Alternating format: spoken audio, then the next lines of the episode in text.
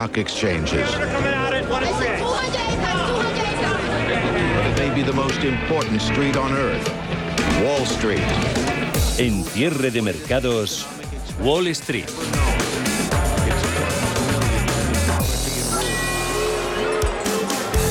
Ese mercado que se da de bruces contra la realidad de los precios en la primera economía del mundo, pero no lo está sorteando Nada mal para como veíamos a los principales indicadores en preapertura. Caídas en el Nasdaq, el futuro llegaba a perder más de un 2%, en el contado el 100 cede un 0,53, SP500 a la baja menos 0,21, índice amplio en 4.577, en positivo por muy poquito el promedio industrial Dow Jones, 7 puntos arriba hasta los 35.775 en Europa, salvo Bolsa Francesa y Países Bajos, el resto de principales parques del viejo continente aguantando en positivo. Ese rápido y generoso crecimiento del dinero lo sabemos de sobra, siempre conduce a una alta inflación, con la masa monetaria en Estados Unidos creciendo al 13%, ese agregado, el M2, la inflación estará por allí durante unos años. ¿Logrará reconducir la situación la Reserva Federal?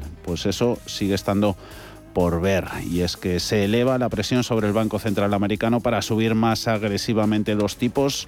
El tan esperado dato de IPC ha salido peor de lo estimado, se acelera hasta el nivel más alto en cuatro décadas. El rendimiento del Tresuría a 10 años ya se ha situado por encima del 2%, ahí le hemos visto. Además, más referencias, el paro semanal cae por tercera semana consecutiva, la nueva oleada de resultados empresariales en general, mejores cuentas de lo esperado, no consigue compensar del todo ese jarro de agua fría que ha supuesto el dato de inflación. Paul Miergo, buenas tardes. ¿Qué tal Javier? Muy buenas tardes. Eh, los futuros eh, de los tipos de interés eh, muestran ya casi seis subidas en 2022 tras la publicación del dato de IPC.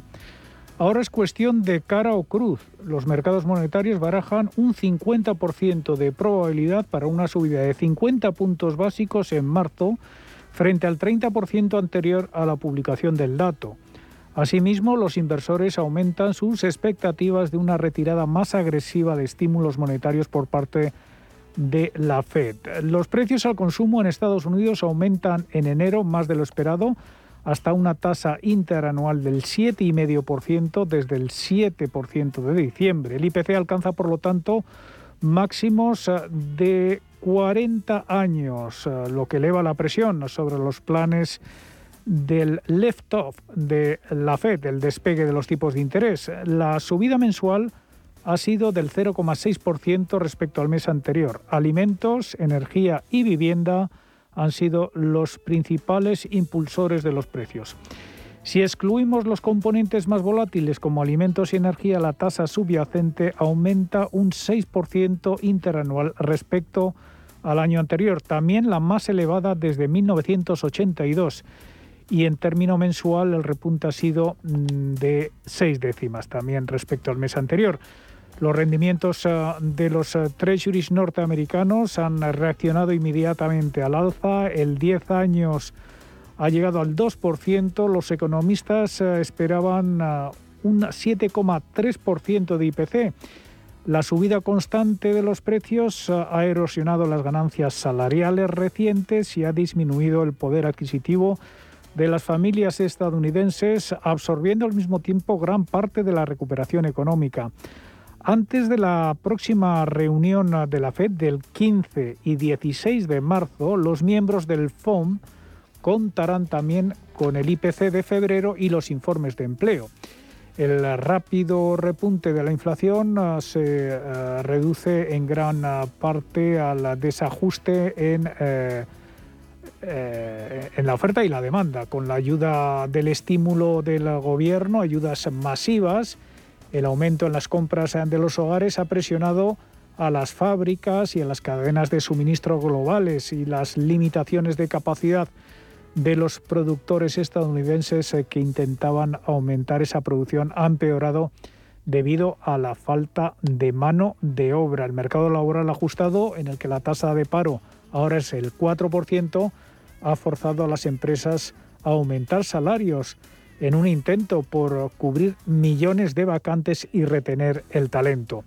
Habrá que seguir, por lo tanto, muy de cerca lo que digan los miembros de la Fed en los próximos días. Hoy interviene el presidente regional de Richmond, Tom Barkin. En cuanto a resultados, Disney supera el consenso de Wall Street y lidera las subidas del Dow Jones con más de un 5%. La empresa de entretenimiento duplica ingresos en sus parques temáticos. Asimismo, Coca-Cola bate previsiones en beneficios e ingresos, pero la compañía ha desvelado una guía más débil de lo esperado debido a que la inflación, dice, va a impactar en sus ganancias de 2022.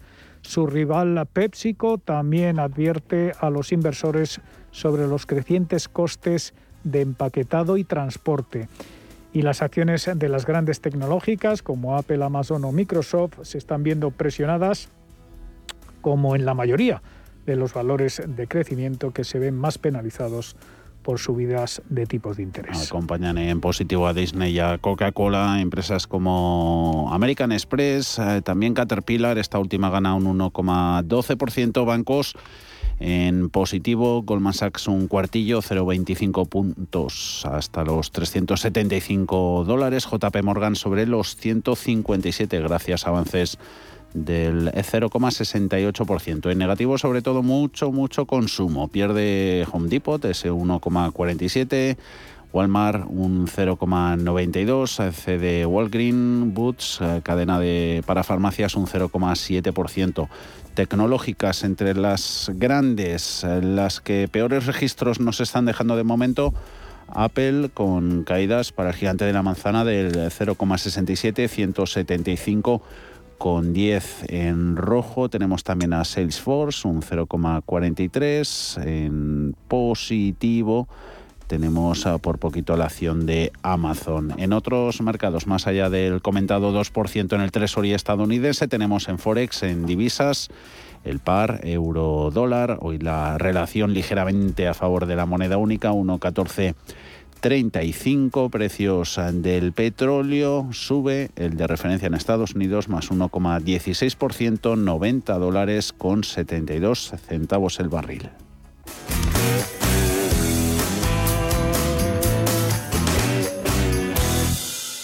¿Estás buscando un broker para operar en el mercado americano? Ven ahora y descubre en ebroker.es toda nuestra gama de opciones y futuros americanos, con tiempo real gratuito en todos los productos de CME Group, garantías intradía y comisiones muy competitivas.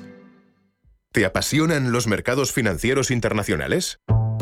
Aprende sobre opciones y futuros americanos con los vídeos formativos, guías educacionales y webinarios gratuitos que encontrarás en la zona CM Group de eBroker. eBroker.es, tu broker español especialista en derivados. Producto financiero que no es sencillo y puede ser difícil de comprender.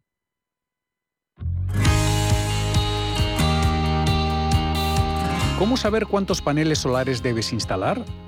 ¿Cuándo recuperas la inversión? ¿Puedes acceder a alguna subvención? En NES te realizamos el estudio gratuito y te asesoramos sobre la mejor opción para tu empresa. Empieza a ahorrar desde el primer momento y a demostrar tu compromiso con el medio ambiente. Busca más información en NES.es.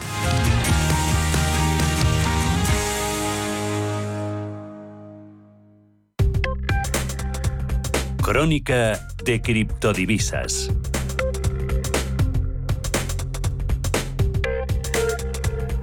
Suaves movimientos entre los principales criptoactivos son al alza para Bitcoin, 1,14% sube, eh, le sirve para situarse por encima de los 45.000 dólares, 45.010. Ethereum cae un 0,4 sobre los 3.227. Ana Ruiz, buenas tardes. Muy buenas tardes. Jornada de nuevo de subidas para Bitcoin y algunas criptomonedas. Un Bitcoin que intenta pelear por mantenerse por encima de esos 45.000 dólares, mientras que Ethereum ya se encuentra por encima encima también de los 3.200. Esto a pesar de que estas últimas semanas la moneda digital por antonomasia se ha movido en absoluta consonancia con las empresas tecnológicas de Estados Unidos. Gran parte de este comportamiento obedece a que más del 40% de las operaciones de este mercado se efectúan durante la sesión americana, lo que ha elevado la correlación con el SP500 a máximos históricos el pasado 31 de enero, según revela un análisis de flujos de mercado de las criptomonedas en enero de Bank of America. Además, según este informe, Bitcoin llevaría seis meses cotizando como un activo de riesgo, concretamente dicen desde julio de 2021. Por su parte, JP Morgan ha vuelto a emitir valoraciones mm, sobre el precio del Bitcoin. Si hace poco el banco de inversión rebajó su precio razonable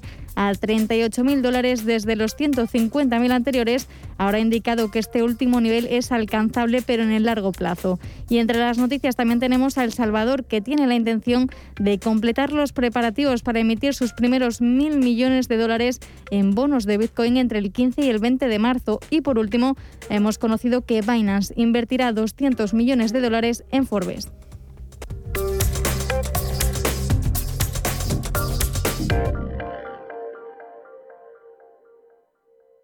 Si necesitas una tasación oficial para solicitar una hipoteca, para una herencia, para conocer el valor de tu patrimonio, tu empresa es Global, con V de valor. Somos una firma líder en tasaciones oficiales homologadas y en servicios integrales de valoración, ingeniería y consultoría inmobiliaria, con más de 35 años de experiencia, rapidez online, rigor y garantía de servicio. Recuerda, Global se escribe con V de valor. Global.es. Houston, tenemos un problema. ¿Qué ocurre? Ah, que la luz está muy cara. Este 2022 da el primer paso hacia el autoconsumo solar y conquista el sol. Entra en Powen.es y realiza la simulación de tu instalación solar. Powen, el sol es tuyo. Si caminas solo, irás más rápido. Si caminas acompañado, llegarás más lejos. Luna Sevilla es su asesor patrimonial de referencia. Prestando nuestros servicios como agentes de Caser Asesores Financieros, somos una empresa con amplia experiencia profesional y una clara apuesta por la formación de calidad, la información transparente y objetiva y por el asesoramiento financiero personalizado y continuado. Si desea más información, visite lunasevilla.es o llámenos al 91 762 3442. ¿Interesado en bolsa? ¿No quieres pagar comisiones? XTB es tu broker. Compra acciones y ETFs en cualquier mercado con 0 euros de comisión hasta 100.000 euros. Abre tu cuenta 100% online en solo 15 minutos. xtb.es. Riesgo 6 de 6. Este número es indicativo del riesgo del producto, siendo 1 indicativo del menor riesgo y 6 del mayor riesgo. Si crees en una sociedad sin bandos, si crees que hay que acabar con la corrupción, si sabes que hay otra manera de hacer política, entonces no estás solo. Nosotros no somos como ellos. El domingo 13 de febrero está en tu mano cambiar las cosas y proteger lo que te importa. Vota IGEA. Vota Ciudadanos. Escucha Salud para Todos en Radio Intereconomía, presentado por Mirella Calderón y con la colaboración de Pedro Tormo. Consultas en directo llamando al 91 533 1851, de lunes a jueves de 10 a 10 y media de la noche. Cierre de mercados. Javier García Viviani. El resurgir del optimismo durante las últimas jornadas en estos mercados financieros afrontaba hoy una reválida, la más importante prevista para esta semana y de momento pues eh, la prueban porque pasada la media sesión europea se conocía ese dato macro crucial para evaluar la magnitud de las presiones inflacionistas. Ya lo contaba antes Paul, dato de IPC en Estados Unidos de enero se ha disparado aún más esos niveles históricos de inflación que vive el país. Tasa interanual ha escalado del 7% previo al 7,5. Son nuevos máximos desde el año 1982 y son datos que vienen a confirmar que las tensiones inflacionistas podrían ser pues mucho más persistentes de lo previsto inicialmente por las autoridades monetarias. Sabemos de sobra que detrás de las subidas de precios confluyen además factores eh, como son la escalada en los costes energéticos, los problemas de cuellos de botella y más derivados de tensiones en, en, la oferta. Así que analistas, mercado ya da por hecho que la Reserva Federal iniciará esa senda de subidas en los tipos de interés en marzo. La duda está si veremos en ese encuentro subidas de 50 puntos básicos o de 25 mercado que viene a contemplar hasta otros cuatro repuntes adicionales de los tipos en el año. Así que ese giro de los bancos centrales hacia políticas más agresivas pues lleva tiempo instaurando toda esa inestabilidad, sobre todo en renta fija, sobre el que sigue este mercado la evolución muy, muy pendiente. Intereses de la deuda se han disparado a máximos. Hemos llegado a ver el 10 años estadounidense sobre el 2 ahora mismo está en el 1,98. En Europa la rentabilidad del Bund alemán se afianza por encima del 0,20, interés del bono español a 10 años pues repitiendo en niveles superiores al, al 1,10. En bolsas eh, tenemos IBEX en positivo de lo mejorcito en Europa, ganando un 0,53, 8.893, el máximo intradía en los 8.910. Sigue en positivo en lo que va de año. Acompañan al principal indicador de la bolsa española en positivo este jueves, eh, Bolsa de Londres, mercado alemán con un DAX que se anota un 0,42, 15.546 puntos, Eurostox en los 4.205, con subidas estas ya cogidas con más alfileres, son del 0,02. Queda poco más de una hora para el cierre de los mercados europeos. Nosotros estaremos hasta las 7 de la tarde y contaremos, entre otras cosas, esto que avanzamos en sumario.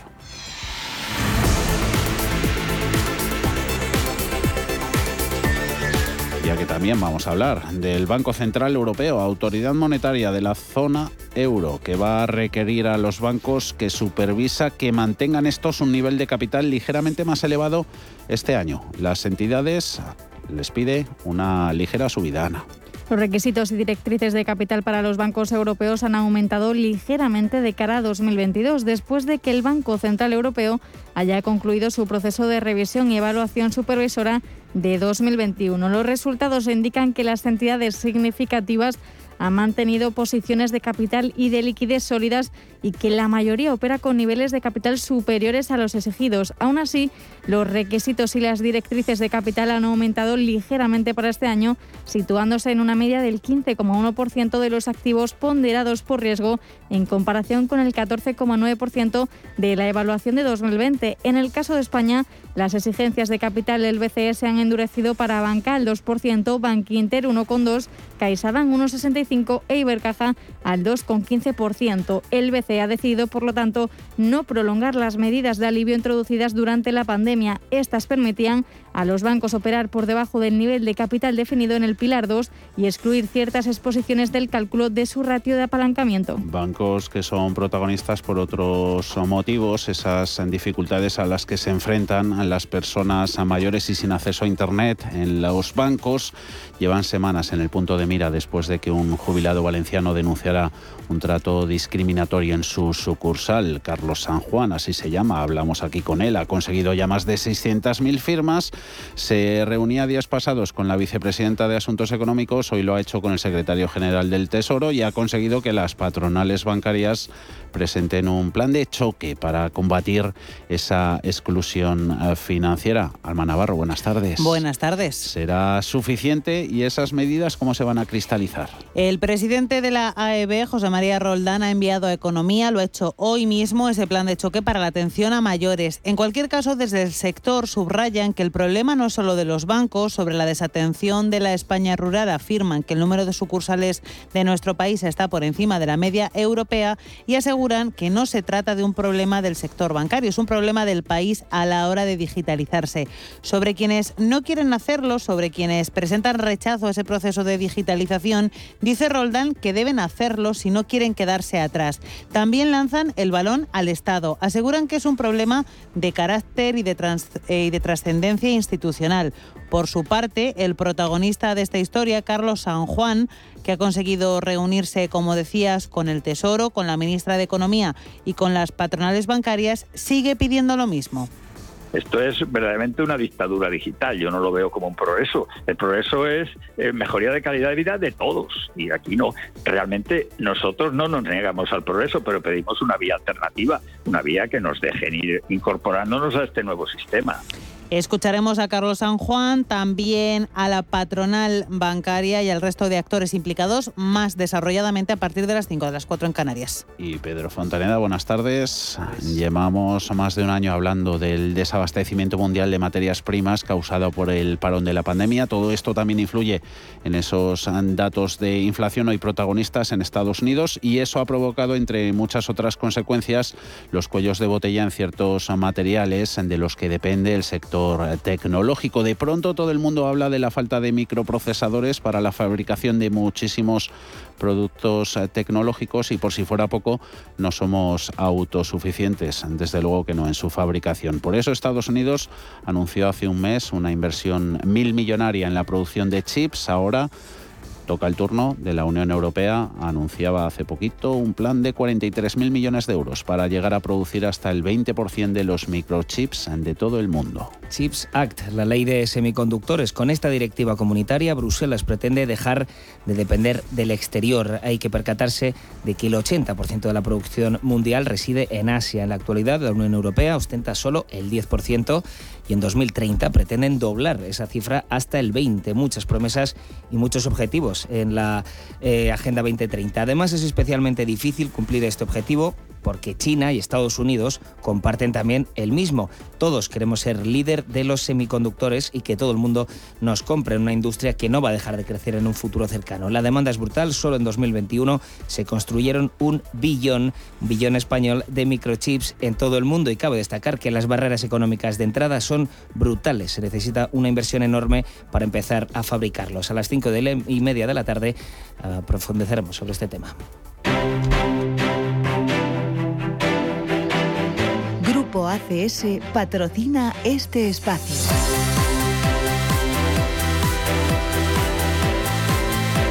Llegamos a IBEX 35 por dentro, a ver dónde están asentadas eh, las mayores caídas. Empezamos por ellas. Eh, se trata de empresas de renovables. Pierde acción a un 3%, 145 euros y medio. Solaria en precio 14,15, abajo un 2,45. Retroceden más del punto porcentual Acerinox y Siemens Gamesa. Celnex 39,19, abaratándose un 0,71 en rojo utilities como en Agas Naturgy o Endesa, esta última en los 18,93, perdiendo infraestructuras, ferrovial ACS con descuentos eh, que rondan el medio punto. Siguen con buen tono las entidades bancarias. Hoy la que más está ganando es Santander, un 1,18, 3 euros con 47. Le sigue Mafre, la aseguradora hoy protagonista con sus cuentas corporativas, gana un 1% euro con 98, BVA en los 6,07 gracias a avances del 0,95. No son entidades financieras las que más terreno recuperan en la sesión de hoy. Hay rebote en Robi, 66,7, 3,5%. Hoteles Melía IAG ganando más del 2,5%. Doses eh, también vemos en Colonial, Merlin Properties y AENA Repsol recuperando terreno perdido en días anteriores, 11 euros con 79 la petrolera, hoy sí sacando partido de la apreciación de la commodity del oro negro. Gana Repsol un 1,8%. Repasamos, Ana, la actualidad corporativa y las recomendaciones, a ver qué juego están dando hoy. Tenemos ArcelorMittal que cae en el IBEX 35 tras publicar sus resultados del cuarto trimestre y de 2021. Esto a pesar de superar previsiones y las buenas expectativas, tal y como destacan los analistas. La compañía ha logrado unas ventas de 20.806 millones en el cuarto trimestre, aunque el beneficio ha caído un 12% hasta los 4.045 millones. El EBITDA también ha bajado un 17%. Por el contrario, Mafre deja subidas tras haber ganado 765 millones de euros en 2021, un 45,3% más que el año anterior gracias al buen comportamiento del negocio en las áreas regionales Iberia y Norteamérica, en las que el crecimiento del beneficio ha sido superior al 15%. También al buen desempeño del negocio reasegurador y al beneficio extraordinario de 167 millones de euros generado por haber puesto fin a la alianza de bancas seguros con Bankia tras su integración en CaixaBank, mientras que Bankinter ha anunciado que amortizará de manera anticipada 500 millones de euros en obligaciones subordinadas Tier 2 emitidas el 6 de abril de 2017 y BBVA propondrá en su próxima Junta General de Accionistas, que se celebrará el próximo 18 de marzo, el nombramiento de Connie Hedegaard, excomisaria europea de Acción por el Clima, como nueva consejera. Por último, y entre las recomendaciones, Renta 4 dice que las promotoras españolas están de fiesta, se muestran positivos a corto y medio plazo en el sector. da una recomendación de sobreponderar sobre Aidas Homes, Metro Bacesa y Neynor Homes. El mayor potencial se lo dan a Metro Bacesa del 44%.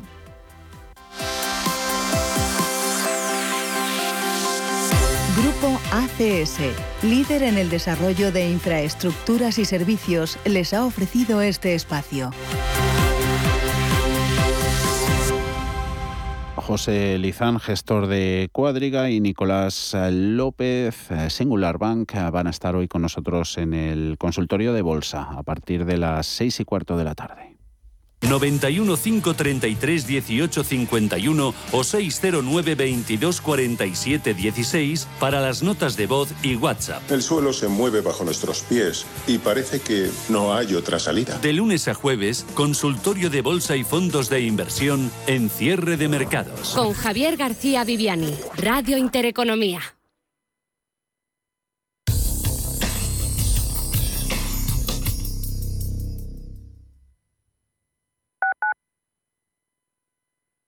¿Necesitas saber el valor de tu empresa? ¿Necesitas una valoración reconocida, solvente y de calidad para negociar con eficacia una compra o venta? ¿La necesitas para acreditar su valor ante terceros? ST Sociedad de Tasación, entidad homologada por el Banco de España, es tu mejor opción. Visítanos en stvaloratuempresa.es. Urbanitae es una nueva plataforma de inversión inmobiliaria que te permite invertir a lo grande con cantidades pequeñas.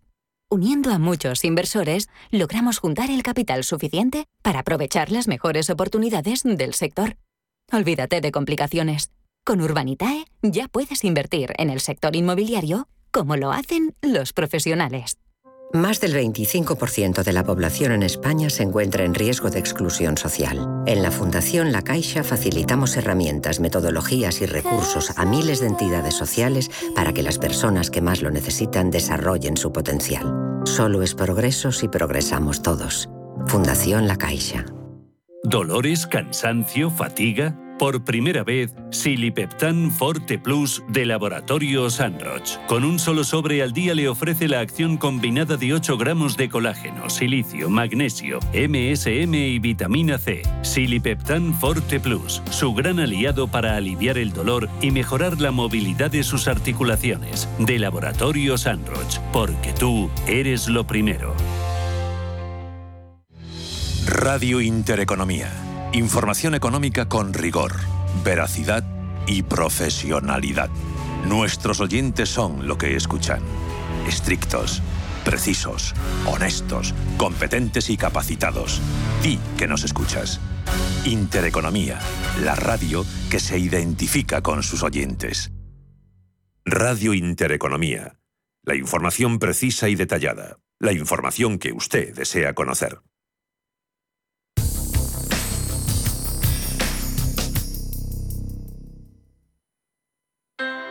Low interest rates are a symptom of a weak economy. The longer the uncertainty uh, lasts, the costlier it will be for the economy. The output is stronger, a fatigue uh, on, on the shoulders of people. Expansión y ciclo. Cierre de mercados.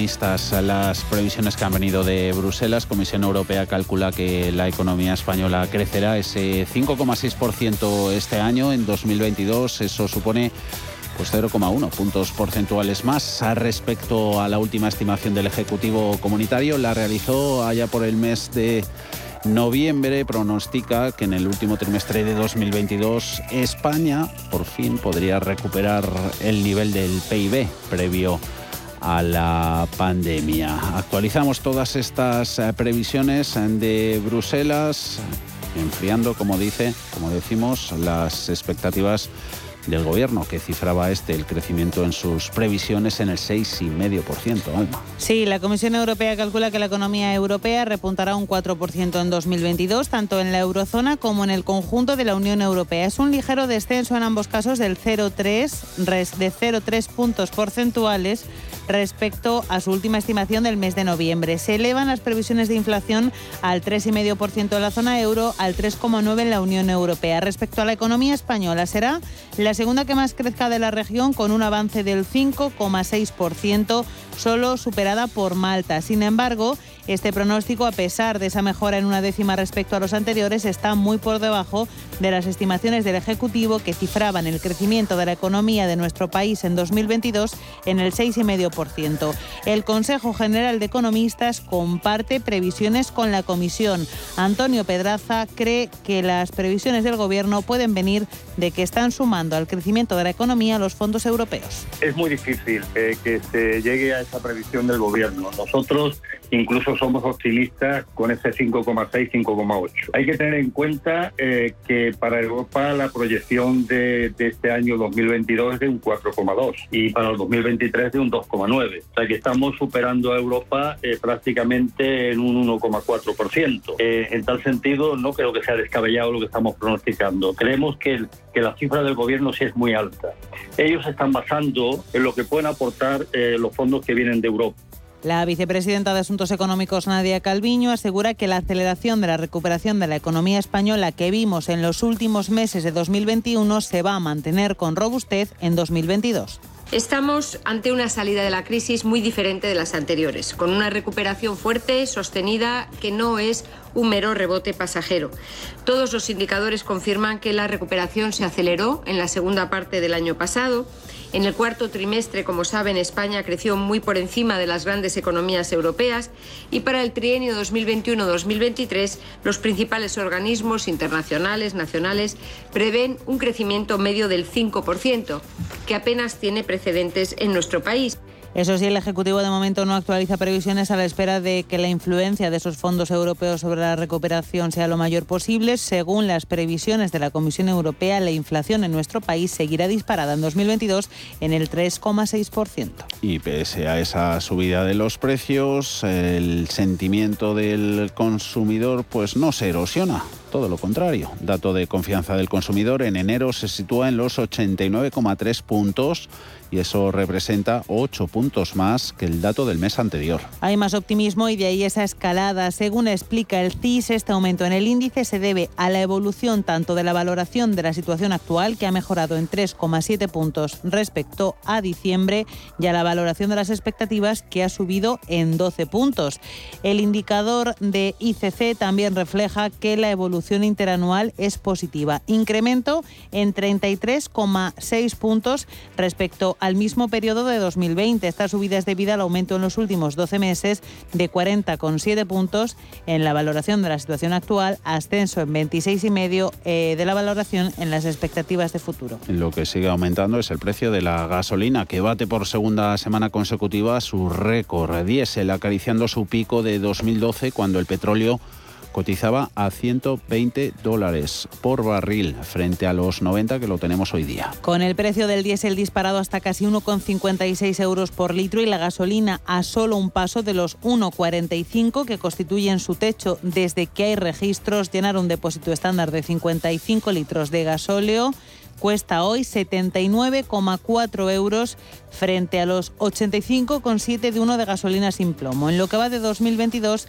la gasolina acumula un repunte del 5,3% solamente en un mes y el diésel el 7,2%. Apunte para seguir. Hacienda mantiene el modelo 720, el que sirve para declarar bienes en el extranjero, pero lo modifica lo hace con menores sanciones después de, de, la multa de Bruselas y la advertencia, plazo de prescripción añade, de cuatro años. Sí, tras la sentencia del Tribunal de Justicia de la Unión Europea, que consideraba algunos elementos contrarios a derecho, Hacienda decide rebajar las sanciones que contemplaba este modelo, aunque no lo retira. El, el polémico modelo 720 de declaración de bienes en el extranjero tendrá un cambio normativo que se producirá a través de una serie de enmiendas del Grupo Socialista al proyecto de ley que modifica el impuesto de sociedades y el de la renta de no residentes que se está tramitando ahora en el Senado. Las sanciones no podrán superar ahora el 50% de la cuota defraudada. Y lo habrán notado en sus paseos por la calle. Desde hoy la mascarilla ya no es obligatoria en ellas. Tampoco habrá que usarla en residencias y recreos de colegios. Se mantiene, eso sí, en actos masivos sin distancia. Por segunda vez en ocho meses la mascarilla deja de ser obligatoria por la calle. Desde hoy los ciudadanos podrán no llevarla cuando pasen por la calle o si asisten a eventos multitudinarios y están sentados y a una distancia de un metro y medio de otras personas con las que no convivan. Esta liberación se traslada a los colegios y a las residencias de mayores. La mascarilla deja de ser obligatoria en los patios y recreos y también entre residentes y trabajadores de geriátricos con al menos una cobertura de vacunación del 80%. En la calle, opiniones de todo tipo con ganas ya de acabar con esta pesadilla. Pues fenomenal, disfrutando de respirar el aire. Que prefiero seguir manteniéndola, no me molesta. Si estamos rodeados de mucha gente, el peligro de contagio sigue estando. Mucha liberación, ¿no? Por lo menos para las orejas, bueno. Mientras tanto, la incidencia acumulada sigue bajando. Ayer lo hizo otros 200 puntos hasta los 1.692 casos por cada 100.000 habitantes. El Ministerio de Sanidad, a la espera de que hoy se confirmen y se actualicen las cifras, ha sumado 1.692 contagios y 282 muertes. En las últimas 24 horas, España superaba la cifra de 95.000 fallecidos por coronavirus desde el inicio de la pandemia.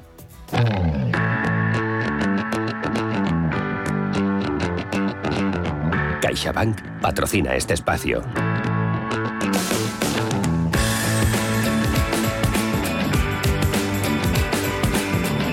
Y hasta las 5 vamos a tener tiempo para sacar punto a muchos de estos asuntos de la actualidad. Hoy tertulia en la que va a participar en exclusiva Manuel Gago, presidente de Neo Soluciones Informáticas, vicepresidente de CD. Hoy toreas solo en esta plaza. Manuel, ¿cómo estás? Muy buenas tardes. No. Cuidado, muy buenas tardes. Evidentemente el problema eh, son eh, eh, los toros a la lidia. no, no es nada fácil, ¿eh? A ver, lo que sale de los corrales. Seguro que seguro que has, que has estado siguiendo a, la vicepresidenta del gobierno, a Nadia Calviño, y ha, comparecido en esa comisión mixta para, para la Unión Europea del, Congreso de los Diputados para dar detalles sobre la evolución del, del plan de, de recuperación. Eh, ahí ha insistido en que la economía española va bien, lo ha hecho después de conocer justo al tiempo, ahí se las han comentado, esas nuevas previsiones que vienen desde Bruselas con sus nuevas expectativas de, crecimiento para la economía española e inflación. Calviño dice que ningún país de la Unión Europea ha creado una agencia independiente, por ejemplo, para gestionar los fondos de recuperación. Cada uno aquí arrima el asco a su sardina es evidente y estamos en una situación en la que lo político prevalece, ¿no? Eso y mucho más en días previos a unas elecciones como son las elecciones de Castilla y León. Hay que tener mucho cuidado con esas cosas por parte de ellos, ¿eh? por parte de los políticos. Bueno, lo que es cierto, ¿cuál es lo cierto cuál es? Es que tenemos una oportunidad con los fondos, es una oportunidad real, es una oportunidad real a disposición de la economía española que tenemos que aprovechar. Mm. Segundo, el, entramado elaborado, todo lo que es la preparación previa de lo que significan los conceptualmente, se ha hecho esfuerzo y está bien elaborado. Entonces, hay otro, el segundo paso, el paso siguiente, cómo llega, cómo mm. llega eso a, a la realidad de la empresa. Y ahí ya es donde empiezan los problemas ese planteamiento, fíjate, con el tema de lo de la agencia, yo a mí se me ocurrió una idea, no como ocurrencia, sino como apoyo, eh, que fue, eh, incluso mm, llegué a escribir un artículo que me lo publicó el economista proponiendo la creación de un comisario, un comisario de los PERTE, ¿no? comisario que tendría que nombrar evidentemente el presidente de gobierno, tendría que estar dentro del presidente de gobierno. Y algo semejante, eh, aquí hablar para esto se necesitaría un pacto de Estado. Imposible. Hablar de unos pactos de la Moncloa, pactos en relación a los fondos. Imposible. Eso es imposible por razones electorales y políticas. Segundo, eh, eh, la experiencia de, eso ha sido positiva, ¿no? O sea, lo fue con los pactos de la Moncloa, eh, recordándonos el 77. Algunos no recordamos porque vivimos aquello y desde luego eh, aquello de la hora de la economía, que todavía si se pincha en YouTube aparece el señor Fuentes Quintana, fue extraordinario, extraordinario y dio un efecto real. Segundo, el Pacto de Toledo, que ha sido ha dado estabilidad a los, planteamientos de pensiones y a una seguridad de continuidad haciendo cosas que, nada, nada, nada es firme, todo necesita un proceso de cambio. Eh, eh, la palabra, a lo mejor, eh, frente al, darwinismo, a los procesos de evolución, están los que realmente estamos están hablando de, los que lo niegan, de la negación de, ese proceso, ¿no? creacionistas. Y yo creo que ahí es donde todas las cosas necesitan adaptarse a la realidad, ese sentido de realidad. Entonces, la, propuesta que se me ocurrió pues, es decir, hombre, nombremos un comisario y que ese comisario de ese carácter. Lo fue un comisario excepcional en la Expo, en la Expo de Sevilla, en la Expo del 92, que fue Manuel Olivencia. ¿Que hubo problemas en Sevilla? Sin duda pero si no llega a estar Manuel Olivencia, los problemas se hubieran multiplicado. Yo seriedad a aquel planteamiento. Aquella figura fue esencial. Esta, esta figura, Manuel, de, comisario, eh, ¿se está viendo en otros países europeos o también la han demandado? Eh, sinceramente no, lo sé, no lo sé, pero sí, sí, lo que sí que es verdad es que esto necesita transparencia. Y eh, la oportunidad de esa figura eh, en tiempos como este que son de discusión, pues dando, buscando eso una personalidad, pero vuelvo a repetir, dentro de tiene que nombrarlo el presidente de gobierno, tiene que estar, no que eso no quiere decir que no sea independiente. Y puede ser a mí se me ocurren personas, no voy a citarlas ahora porque lo único que crearía sería un problema, pero desde luego se me ocurren personas, hombres y mujeres, con gran capacidad para hacer eso ah. y que no serían conflictivos políticamente. ¿no? que eso es lo que se trataría de este esquema, para buscar transparencia.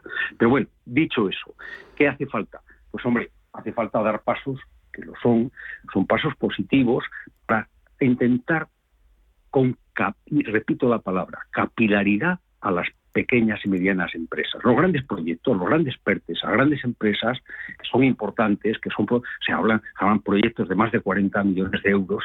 Hombre, estamos hablando de 120 mil millones de euros y después grandes proyectos, pero hay capilaridad y se han dado algunos pasos. Hay un, paso muy importante que afecta a las pymes con lo que significa el kit digital, ¿eh? los procesos de digitalización y el kit digital.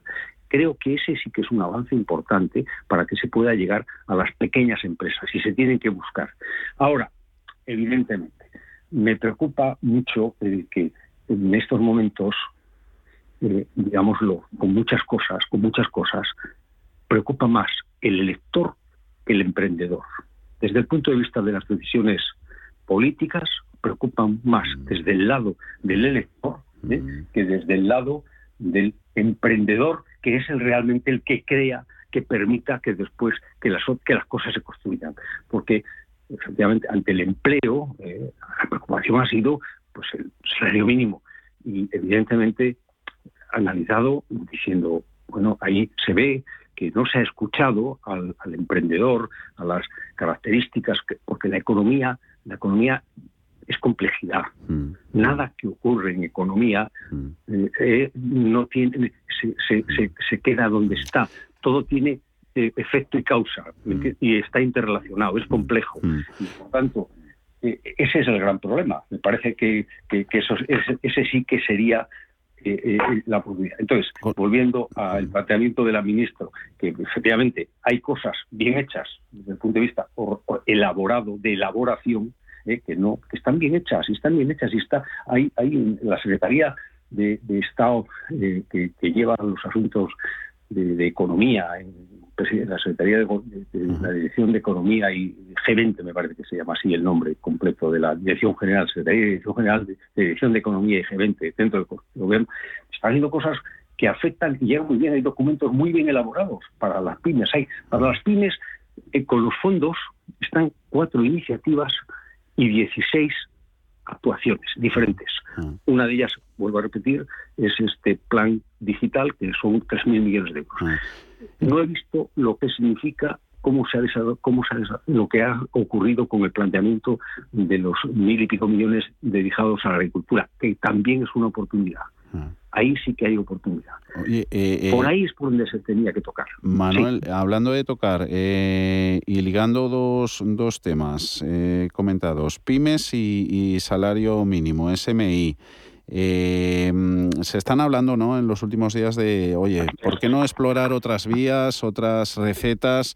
Echar un vistazo más allá, no sé si salario mínimo específico para jóvenes, salario mínimo distinto por territorios, eh, por comunidades autónomas. Eh, salario mínimo fijarlo solo para la gran empresa, excluyendo a las pymes.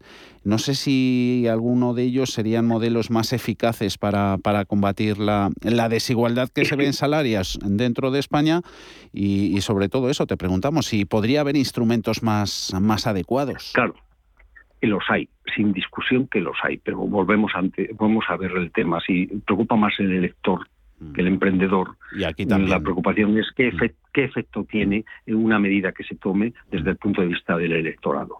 Y claro, nos movemos ahí en ese término. Y luego ya ahí aparecen esas versiones que no dejan de ser populistas, eh, simplistas, con manifestaciones en las cuales hay momentos que parece que se está haciendo oposición dentro desde el gobierno, ¿no? O sea, con declaraciones que, que, en fin, estos días lo hemos visto. Para contestarte a tu pregunta, y desde mi opinión, que no deja de ser una más, ¿eh? no deja de ser una más, pero desde mi opinión, obviamente mm, la solución mm, con el tema, mira, el salario mínimo a las grandes empresas es que ni les toca ni les afecta ni siquiera las medianas. O sea, es que ni siquiera las medianas. De lleno, de lleno se los lleva todo las pymes, las pequeñas, las eh, pequeñas. se la llevan los pymes y los autónomos, ah, perdona, ah. y las familias y los hogares que ah. tienen personas subcontratadas en casa para trabajos de hogar, ¿eh? que ahí se queda el problema. Entonces, eso no se dice, eso no se comenta. ¿Qué tenemos ¿Qué es necesario desde el punto? Eh, que es obvio que desde luego en la medida que se mejore la situación económica eh, debe, trascender a la sociedad. Volvemos a lo mismo. La capilaridad debe de llegar a la sociedad, a las, a las personas. Y todos pensaríamos qué bueno sería incrementar salarios, pero bueno, vamos a ver el efecto que tiene, que a lo mejor es contrario a lo que pretendemos o a lo que queríamos conseguir. Entonces, ¿qué es necesario eh, frente a ese planteamiento tan simplista, porque parece que es que es simplista, ah. pues políticas activas de empleo. Ah. ¿Cómo? Estimulando quien realmente lo hace, poniendo en marcha mecanismos que generen empleo, que es lo que en realidad se trata. ¿sí? Eh, hay que estimular el, el, espíritu del trabajo, del emprendedor, para que se haga, y no tanto decirle, oye, quédate tranquilo, que te voy a compensar económicamente y no tienes que moverte que en el fondo es un poco lo que está trascendiendo. El fondo que hay detrás de esto, sobre todo de la parte populista, está en eso. Es decir, no te muevas que yo te doy, que yo te, que yo te doy, y eso es una forma indirecta de comprar votos. Mm, mm. Hay que estimular incentivos que estimulen la creación de empleo. Y sobre todo apoyando a quién? A las pequeñas y medianas empresas, sentándose a dialogar sectorialmente. Hay unos, unas facilidades. España tenemos unas posibilidades desde el punto de vista ahora eh, de, un planteamiento competitivo, en ventajas competitivas. ¿Tenemos salarios más bajos que los europeos? Sí, es cierto que los tenemos, pero el problema no se resuelve subiendo los salarios, porque mm. nos apartaríamos de la mm. solución. Mm. Habrá que subirlos también, pero el problema se resuelve buscando sistemas, mecanismos que incentiven una mejora competitiva. Tenemos una inflación, en esto la inflación es una inflación de costes. La inflación que hasta ahora había sido preocupante siempre y que había estado controlada y hemos vivido unos años extraordinarios de control de la inflación, estaba desde el lado de los precios, desde el lado de la demanda, por, como consecuencia del exceso de demanda tira de la inflación. Ahora lo que se ha producido es lo contrario, la demanda se ha frenado durante un periodo de tiempo y de repente ha saltado una inflación de costes, sobre todo en ciertos productos básicos, que se ha trasladado. Mm. Cuidado no vayamos a llevarla a una inflación utilizando los salarios que implique pues una aceleración mayor, cuando, sin embargo, la lo que significa el crecimiento no se está produciendo. Mm. Tenemos que buscar mecanismos de crecimiento. Mm. Y esos mecanismos de crecimiento son internos y externos.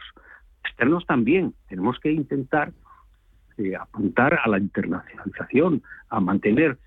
La crisis anterior se resolvió de forma clave gracias a un incremento notable de exportaciones. Ahora es imposible.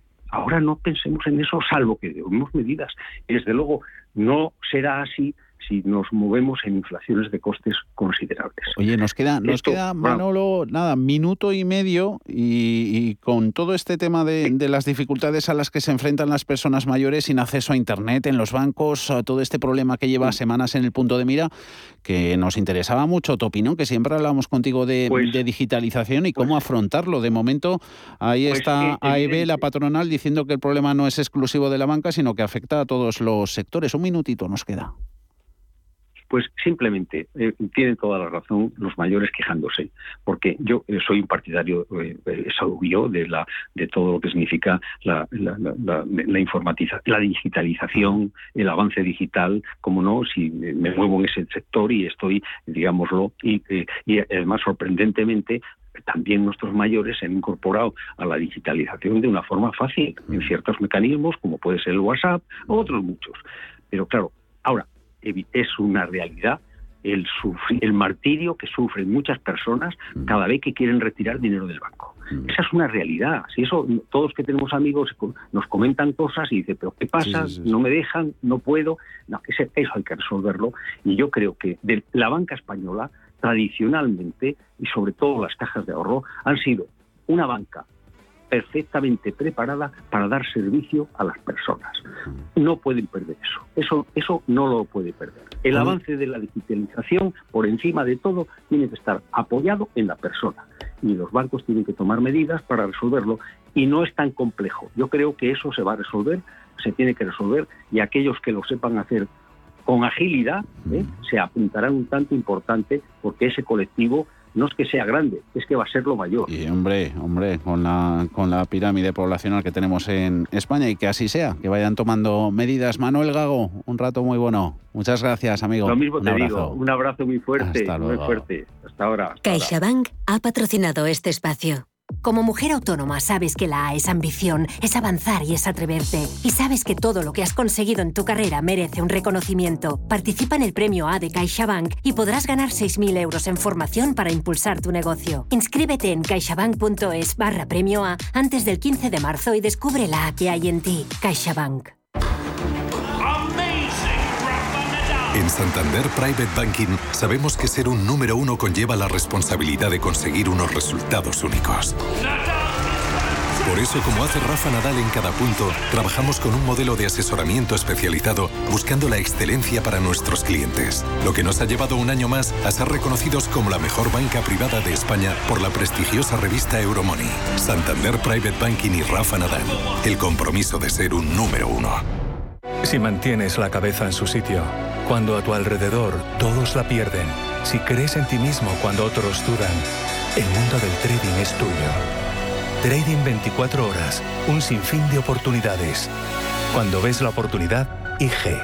Todas las operaciones conllevan riesgo. 76% de las cuentas de inversores minoristas pierden dinero en la negociación de CFD con este proveedor. Debe considerar si comprende el funcionamiento de los CFD y si puede permitirse asumir un riesgo elevado de perder su dinero. ¿Sabes que está a punto de aterrizar en Torrejón de Ardoz? Llega el lujo a tus pies. Llega Cinesa Lux Oasis. Descubre un sonido y una imagen espectaculares. Butacas king size reclinables y la mejor oferta gastronómica.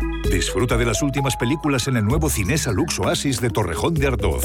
En Cinesa, we make movies better. Tic-tac, tic-tac. El tiempo vuela. Ofertas límite de viajes el corte inglés. Solo reservando de jueves a domingo hasta el 13 de febrero las mejores ofertas para costas e islas. Hasta 25% de descuento y sin gastos de cancelación. Viaja sin límites con las ofertas límite de viajes el corte inglés. Los mercados financieros. Las bolsas más importantes. Información clara y precisa. Esto es Radio Intereconomía.